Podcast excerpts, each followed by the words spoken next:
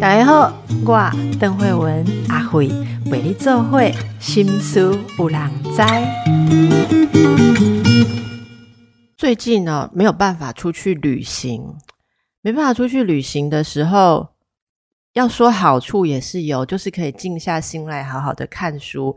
如果大家有喜欢的作家，也可以哎，这个在我们 YouTube 节目或是 Podcast 节目，还是粉丝专业节目下面留言哦。哎，我们看有没有机会为您请到您喜爱的作家来谈谈他最近的作品。那今天我就先请到我喜爱的作家来跟大家分享，因为不能旅行嘛，作家为我们写出这个旅行的滋味。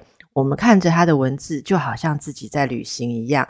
大家熟悉的这个刘子杰是二零一零年父后七日啊，我想很多人都有看到，映照了我们面对家族跟人生最后一段路的时候，心里经历的一种荒谬、愤怒、哀伤、五味杂陈，还有领悟跟成长。那很多人就从这开始，呃，就追随这个子杰的作品。他的第四部散文集创作《化成》是我们今天要请他来跟我们分享的。距离上一本《爱写》啊，大约是五年，五年的时光，呃，子杰在做什么哈？哎，据说是有漂流到一个又一个的城市，遇见一个又一个的人哎哈！你看作家写东西就是不一样，是漂流跟遇见。我们写到就会说是住了什么旅馆，又吃了什么东西哈。我们就来听听刘子杰的凝视与感知。子杰你好，邓医师好，各位听众朋友大家好。这五年有包括疫情这两年多吗？没有，大概旅行就是停止在二零一九年的年底。是好，那先来跟我们说一下啊，你选择用画成来做这本散文集的书名是什么原因呢？嗯，大概就是从呃上一本散文集《爱写》之后，那啊过了五年，那其实这五年间的疫情前的前面三年，我大概旅行了很多个地方，然后也有写下呃游记或是随笔手记。那但是当呃我要整理这一本书的时候，我回头一望，那如果问我说最想要在哪个城市停留，我发现好像还没有。那好像就是我走过的一个一个城市，它都是像幻化出来的，嗯，那就会突然很感激，好像它就是在我人生其实啊，因为工作啊、家庭生活，其实很多时候还是很焦头烂额的。那在好像是在。这么紧凑的人生行程中，好像有一个慈悲的造物者，他帮我设下了几座可以让我暂时在里面休息一下、停息一下的几座美丽的城。对，所以才用画城来呃作为整整本书的书名。哦，如果听你这么一说，我可以了解那个书中的气息，在我们看着“画成”这两个字翻开的时候，很像在看那个嗯，你知道像是什么什么。伊里亚德啊，或者什么那有那种有呃，不是只有行脚而已，好像你的精神也在旅行的感觉。好，那呃，反正我我我我们在看这个子杰的书写的时候，都会觉得进入到一种很特别经验。然后你想想看，连呃丧礼啊，或是日常的这些事情，好像被你写起来就有不一样的层次跟不一样的韵味。我们就从你的。呃，书的开始哈，我们今天要跟跟你聊大概四十几分钟嘛，哈，那就先来点火一下，好不好？哈，这书的前面开始，你每天早晨有你自己这个点火的 一一些小动作、小仪式，对不对？好，那我不知道这个是不是在呃瑜伽，后来你学瑜伽，这也是一个很重要事，所以呃，我我这样开始觉得很有趣，让大家体会一下，就是在这本书里面。开头的时候，直接是写到他每天早上起来要做的一些事情，那有点像我们讲的暖机吗，或是开机哈？这是什么样的一个仪式？你现在还在执行吗？现现在还在执行，那其实很简单。那呃，我觉得其实每个人都必须要把自己点燃，他才有办法开始整一天的又新的一天。这样，嗯那呃，我我自己点燃自己方式很很简单，其实就是我在上。呃，瑜伽的那个印度医学阿育吠陀的时候，那老师就讲到，印度人他们是每天早上起来就生火，生火煮水。那因为火火它是一个明亮的象征，那在衍生而言，就是用火药去烧掉我们的无知，让我们可以往更高的智慧迈进。这样，所以他们一早起来就会点火。那同时也是把身体里面的啊那些怠惰的气息啊、潮湿的气息给烧掉。那虽然我现在我没有，我并没有开火煮水，但我只要一起床，我就会先用那个电热水器，就只是按一下那个开关，我就觉得哎，真高兴听到你说按电热水器也可以。对，对，它就是一个象征式的哦，就按下去，然后就啊，我我今天好像就热起来了。嗯，对。但是呃，在更壮烈一点的点燃自己的方式，我想可能每个人他就会有不同的方式。像我就是会选择一趟旅行，然后我觉得哎自己又已经会花体啊，已经没有没有热情、没有元气的时候，就会再借由一趟旅程把自己点燃，重新点燃起来。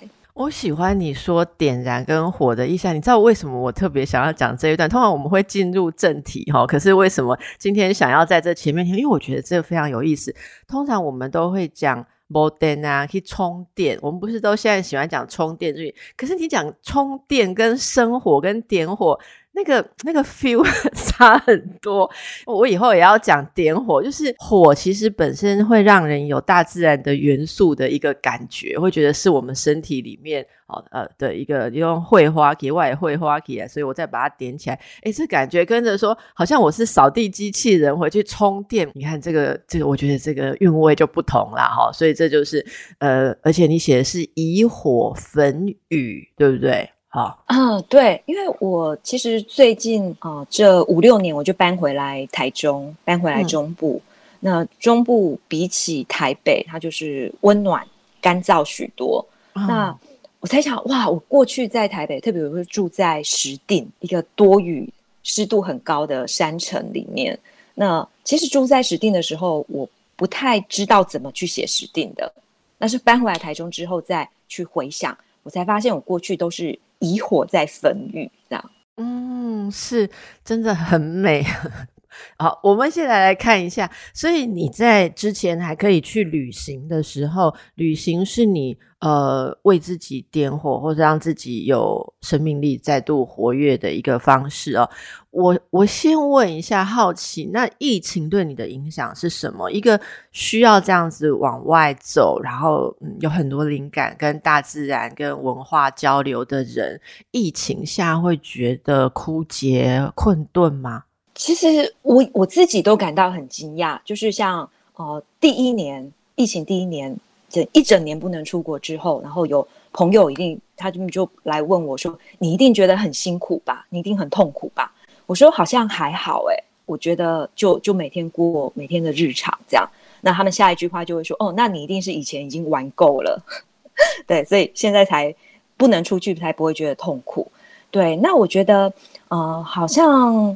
一方面是以前已经玩够了，像等一下我们可能也会聊到的，我在边境封锁前，二零一九年大概是有半年的时间都没有在台湾，然后最后的三个月，二零一九的三最后三个月还待在京都，嗯，对，那呃，所以到二零二零年突然急转直下，就边境封锁了，然后没有办法再出去了，那好像有一种反而往内。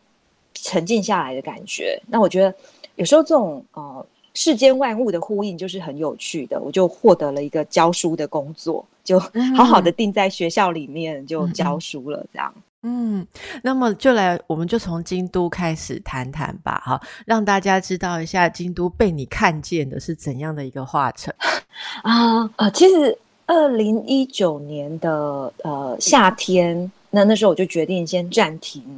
剧本的接案工作，那我先去了一趟四川，跟就川藏四川的藏地，然后在四川各地待了大概一个多月，然后再回来之后，就秋天秋天就到京都去读语言学校，然后在京都停留了三个月。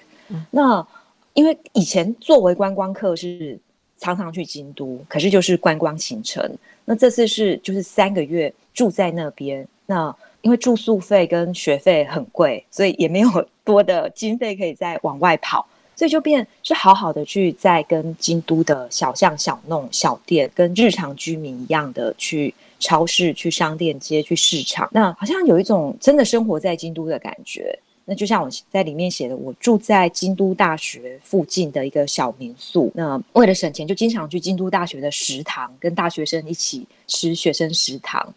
那现在回想起来，会觉得哇，我好像那三个月真的是一个京都人了啊。嗯嗯嗯。那么你喜欢京都的哪里呢？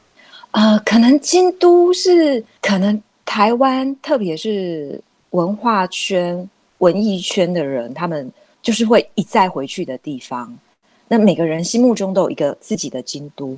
那我这次是住在一个叫出丁柳，就是靠近鸭川三角洲附近。那学校的位置就在京都御苑旁边，其实是整个京都来讲，它是比较靠北边的地方。那所以跟最热闹的、最繁华的观光客会去的河园町等等那些地方是有一点点距离的。那事实上，只要搭金板电车，搭个两站就可以到出丁柳。所以我都会常觉得，从当我从市区的河园丁回到出丁流的时候，好像是一种从凡尘回到天界的感觉。嗯，所以住在京都有一种与世隔绝的，它好像有一个有一道结界，可能过了鸭川的哪一哪一座桥之后，它就进入了安静的啊居住区。那真的比起其他日本的其他大城市，东京啊、大阪啊，京都它会像个乡下。可是有一种田园生活的感觉。你说到你的室友，呃，说你呃几乎是寺院的作息了，就是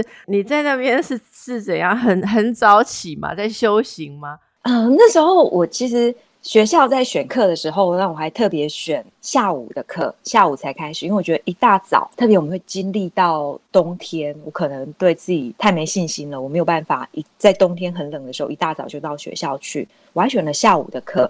就没想到我每天都很早起床，那早上起来之后，其实也也没有做什么，就是像个修行人一样 打扫，然后读书，自己做早餐，自己冲咖啡，然后写作业，然后再自己做午餐。吃过午餐之后再出门去上学。其实一到五就平日每天就是重复这样的生活。那么在这样的生活当中，我想在呃语文学校应该会有各国去的学生嘛，哈，是不是？那那你在那边生活啊，呃呃，就是说你说的这个好像很感恩可以。赐给你一个这样子，不管是让你在充实或是有生命力的这个化成嘛，对不对？那除了这些呃呃日常的部分，你在京都觉得你得到什么精神上的滋养？例如说，呃，像像你那个觉得京都有一些地方，好，那这个跟你一般人观光客去。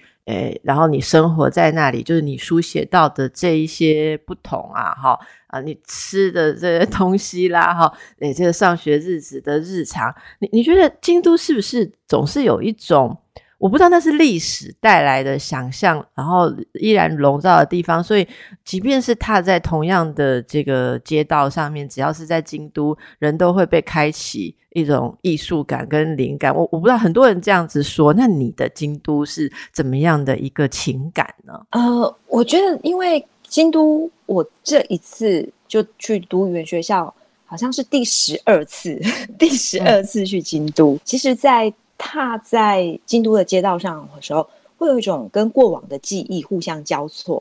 嗯，就哎，我经过哪一个店或哪一个街角，我想起哦，这个是几年前我带我妈妈来的那一次，我们曾经去过的店。那或是哎，那那家店已经收了。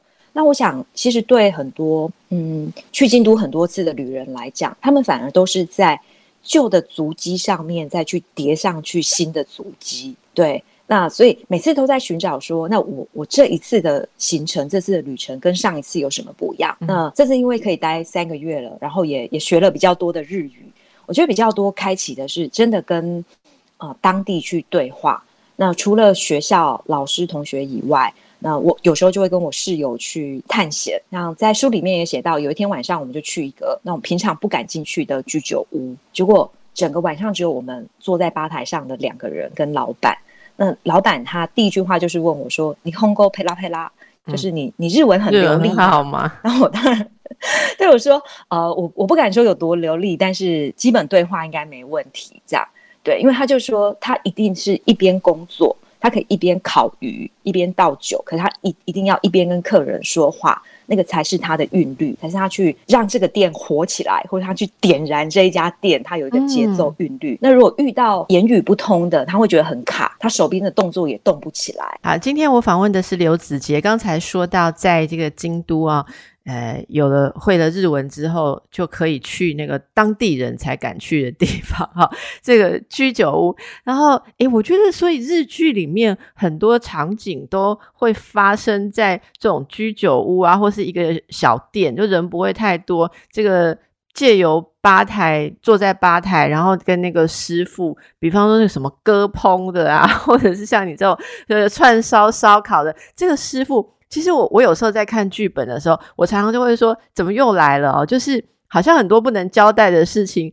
呃，在日剧里面就会放一个小店就可以解决，是这个东西在我我们，例如说在台湾，有时候就呃这种小店跟那个老板就不是那么在我们的经验当中，所以这个对话真的真的蛮有趣的。那你会跟他，就说你是一个能够在店里面，然后老板一边在烧烤，你就可以跟他聊天这样吗？其实我觉得比较像是进入到一个现在很流行的沉浸式剧场，对，好像就是说我们是。是观众，然后老板他才是那个导演兼演员，所以是顺着他的气场去想说，哎，我这个时候是不是应该要答话，或者我可以跟他攀谈这样？嗯嗯。那好像，嗯，我之前去北海道小樽的时候，他们好像师傅就是特别是在吧台，他们叫板前嘛，这个吧台前的师傅，他们是训练里面也包括要跟客人聊天的这个技术。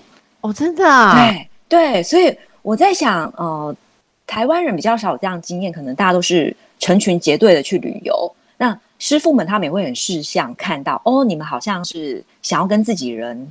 自己一团人在聊天，好，那我就不要讲话，这样是是，我觉得这会让我们感觉到真的有跟当地的人对话，就会有觉得是活在那里。然后我特别一定要请大家看一下子杰书里面写的那个超市啊，超市也非常的重要，就是你住在一个地方，一定要去那个地方的超市，看那个地方的人吃什么。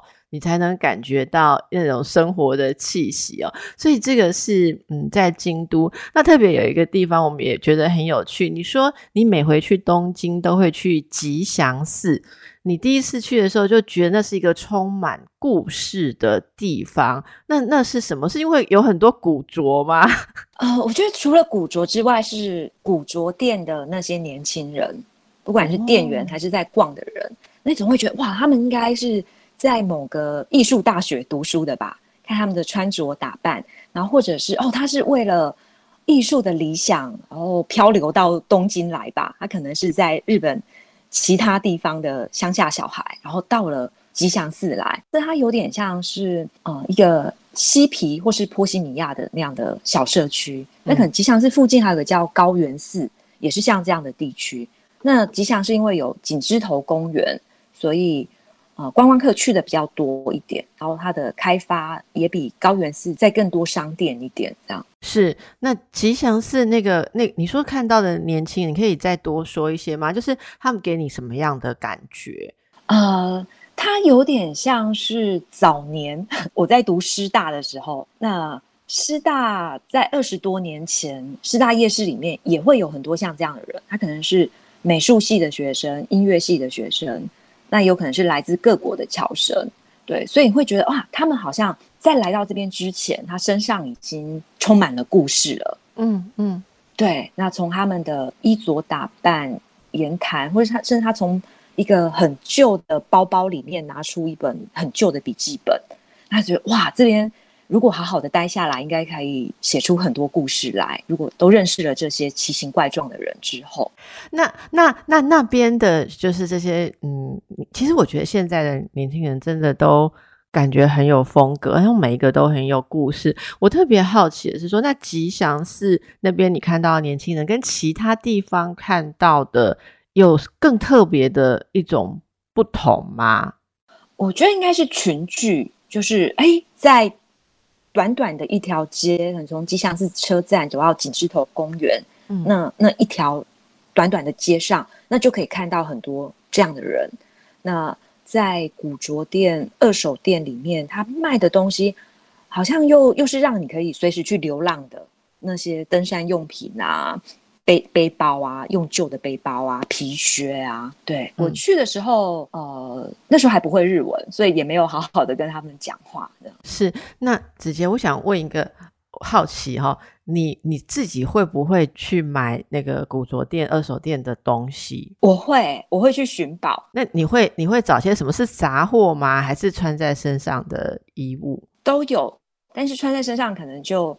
就要要确保它不是很旧，但是日本的古着店，他们，呃，我觉得他们已经有有一套很完整的技术在处理这些古着，对，他会把把旧的都变得像新的一样，那不只是洗过、熨过而已，是他会在可能整个店的呃那个橱窗的摆设啊，他怎么样去分类摆这些古着，其实他都做过设计了，对，所以大概就会知道哦。你是这个风格的人，就是往往这一条走，大家就可以找到自己想要的东西。所以你说你会去找，然后听起来主要不是找衣物，那你通常在那里寻什么样的宝？呃，哦，我曾经买过什么某某会社几年的杯子，某某会社六 六十周年的纪念杯，它很便宜，可能就是日币一百块这样。然后我就把它带回来了。那是因为你有听过那个会社吗？还是有特别的感觉？还是不是？他就是觉得就是会社六十年纪念物，觉得很好玩。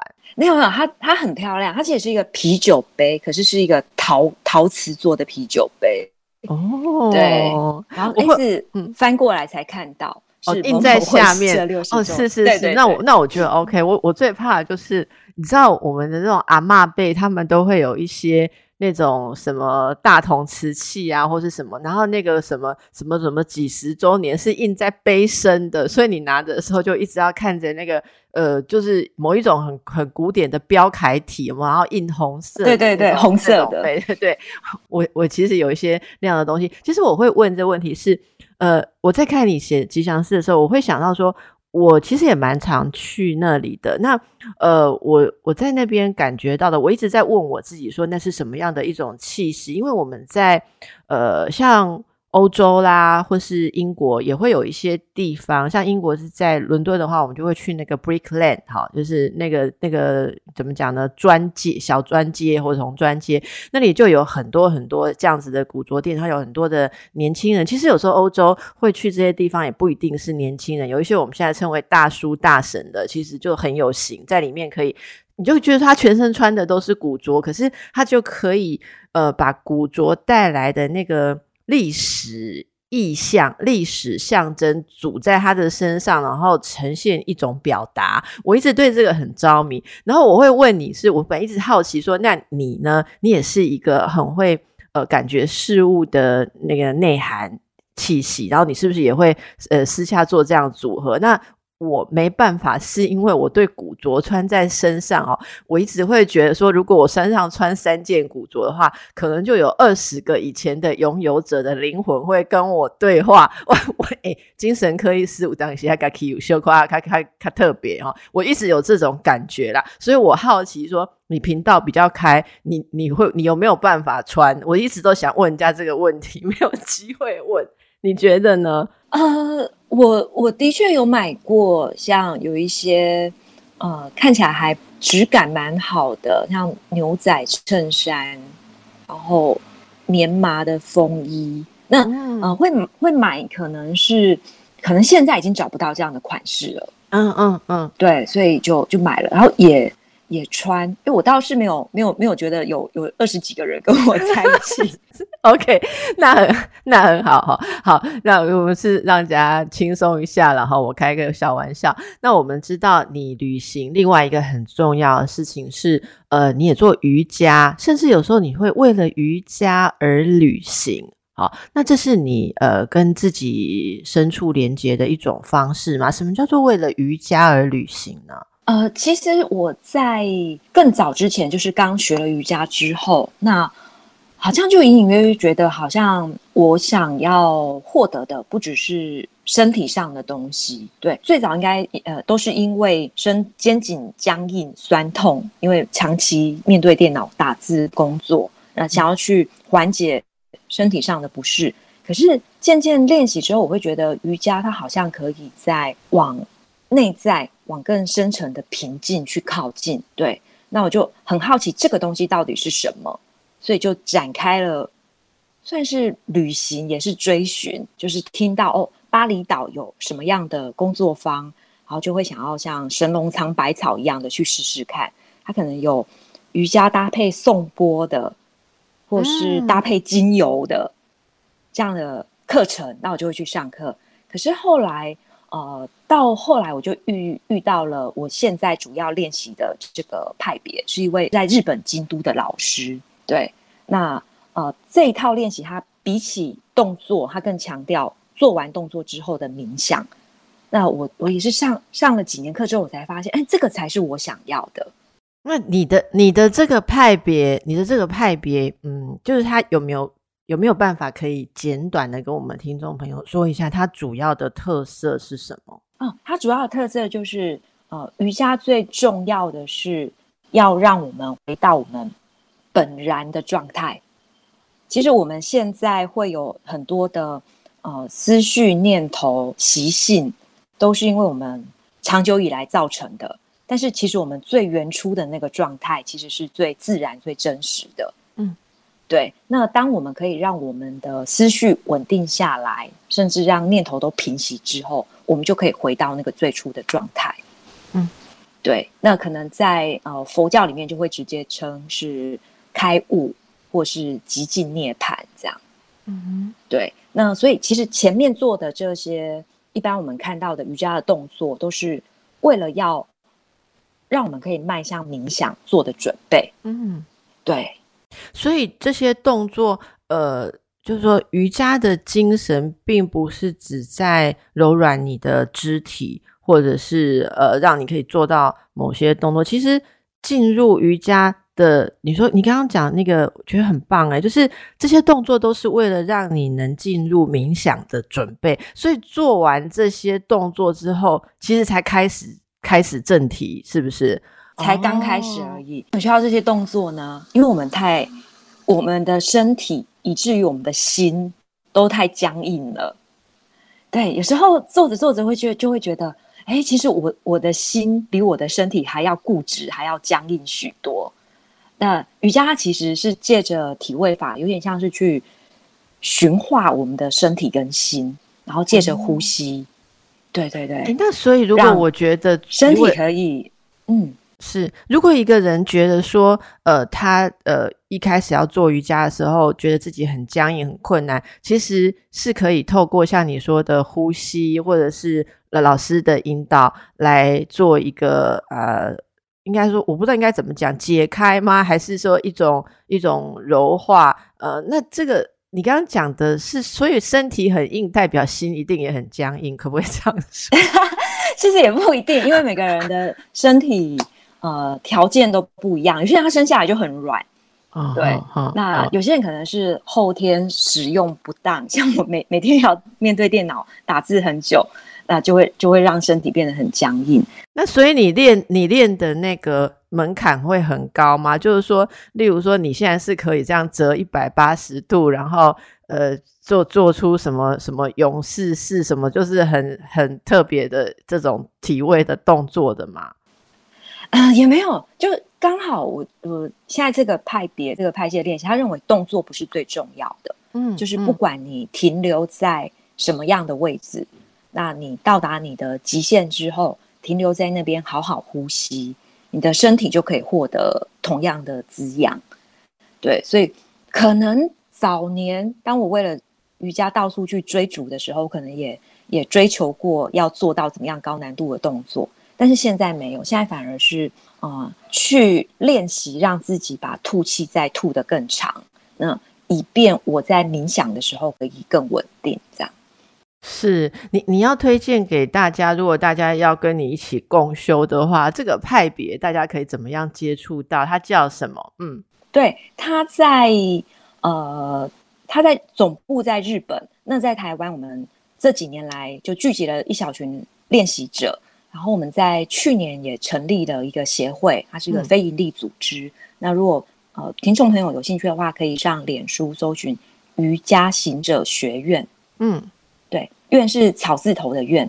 好，瑜伽行者学院很有日本风，因为日本都会叫什么什么学院，像日那个语言学校就叫什么什么外语学院哈。好，这个是这个是这个是本来我没有预期会介绍到，但是实在。听你讲什么都很心动，听你讲一个地方就会很想去，听你讲这个瑜伽也觉得特别的有意思。好，那我要赶快回到你的书了哈。那呃，这书里面其实我们会发现，呃呃，我不知道是不是因为瑜伽，因为包括在书的最后，你也有跟我们分享瑜伽老师讲的那个佛经的故事嘛。哈，那子杰本身你是呃，你说你有你是信仰，不是信教，对吗？我这样讲对吗？哦，你有信仰，所以这个信仰，然后以及像呃，我们看到说，像你也参与像转山的经历啊，然后这个佛教里面的呃这些触动，对你带带来了什么样的启发？我们来请教子杰，这个你用到一些佛经的概念，有时候瑜伽老师会谈到，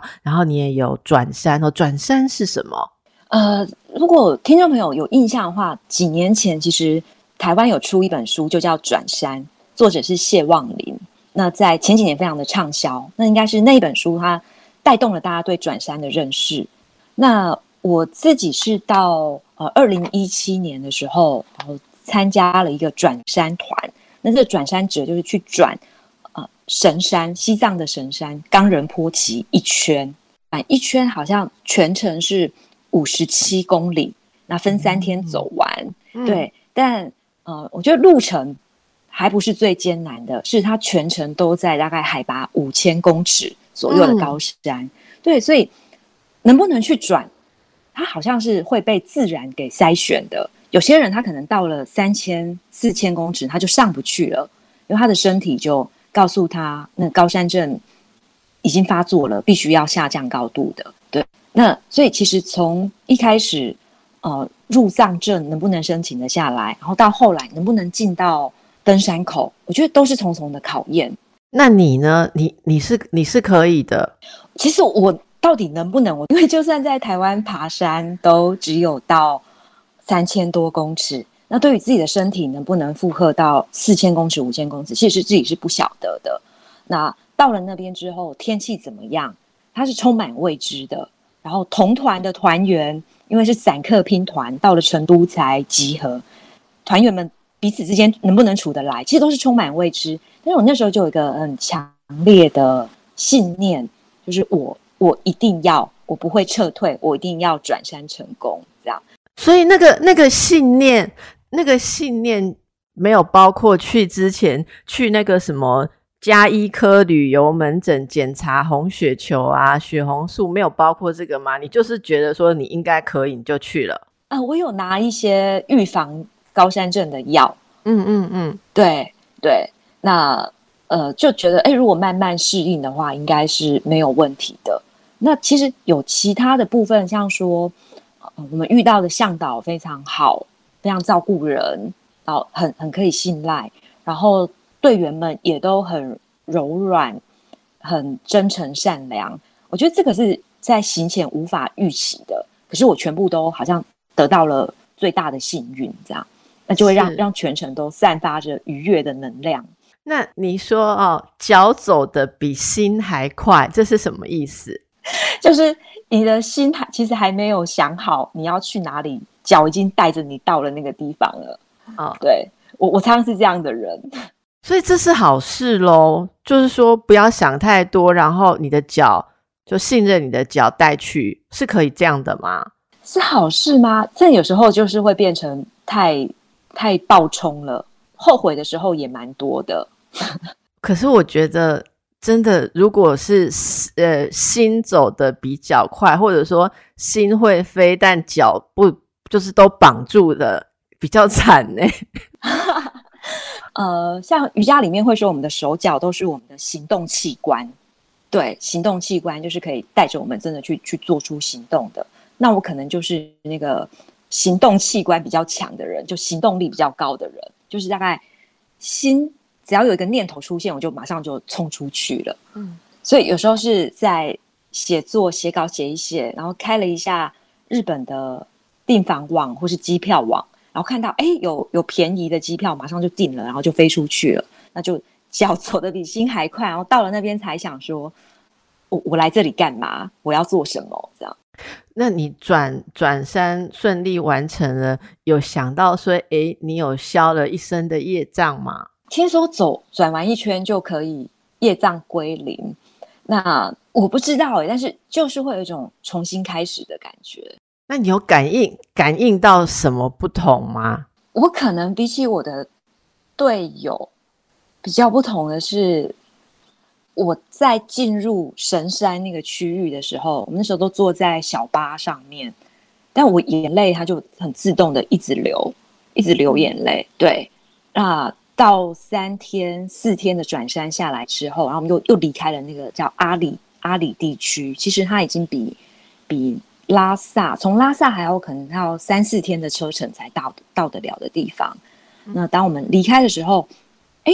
在在路上，在车上，我又突然不自觉的开始掉眼泪。那我就开 Google Map 一看，哦，看哦，是我们要离开阿里了，就刚好要离开那个有有一个边界线这样。我觉得大家其实有兴趣的话，哈，倒不是马上要试着去转山，我觉得可以在这里面呃感受一下。你也许不用去那个神山，搞不好你家的后院，你用这种心情来走走一下哈。我我我跟大家分享一下，因为我觉得这后面真的非常美，呃。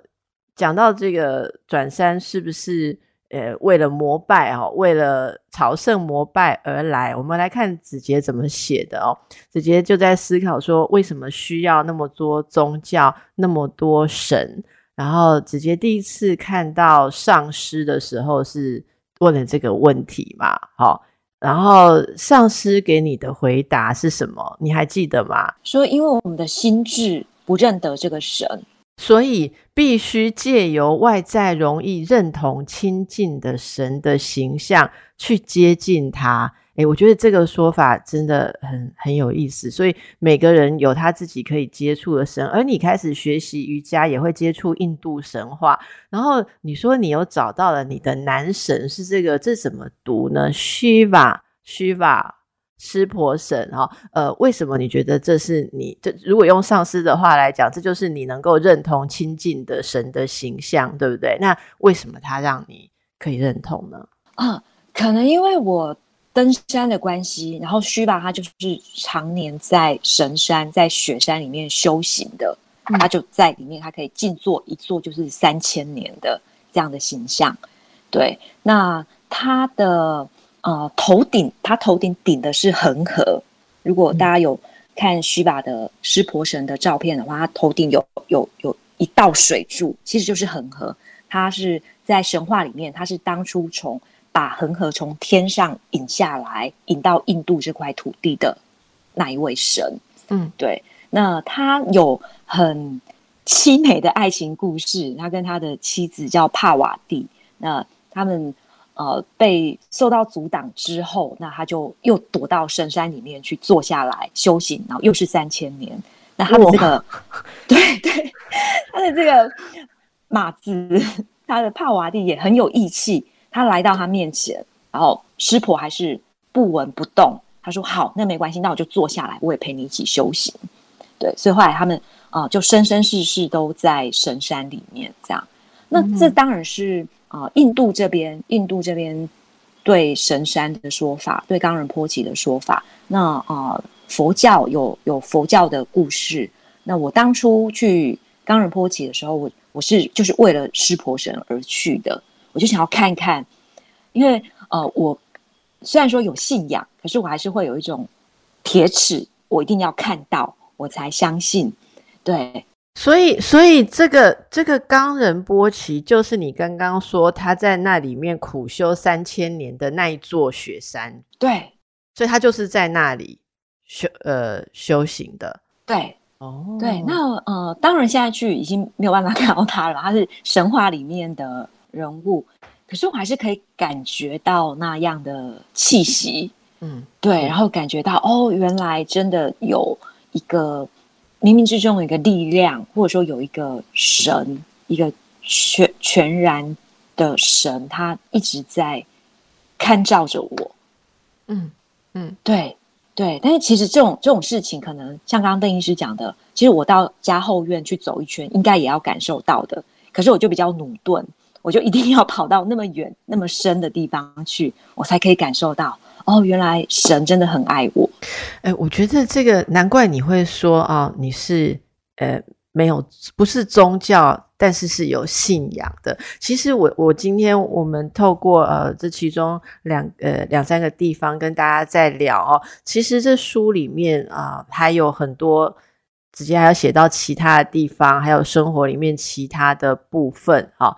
那呃，还有一些你喜欢的作家啦，或是影片，好，呃呃，这个或我们生活当中的一些事情，诶，其实呃，像文学奖，哦，这里面有非常非常多的事情，大家其实我非常推荐，可以慢慢慢的让自己的心灵，嗯，可以说是什么，先点个火，好，然后。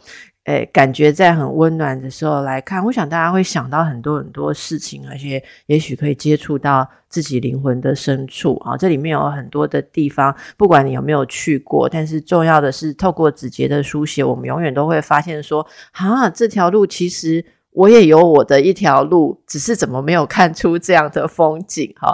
那么呃，子杰接下来呃，目前有什么计划呢？如果暂时还不能出远门的话，嗯，对我现在主主要的正职的工作就是教书，现在逢甲大学呃人社院里面教书。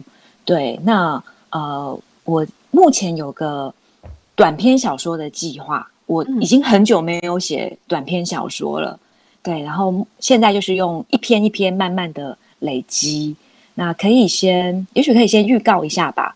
呃，其实，在画成的最后三篇是《悼亡之书》，就是我写了呃两位离去的朋友跟我的十七岁的猫咪。嗯，对，三篇散文。那我下一本小说，我可能就会以每个离开我的朋友亲人为主角去发想。对，去写出虚构的短篇小说。好哦，那我们就跟谁爱你的读者一起期待。谢谢你今天来接受我们的访问，谢谢。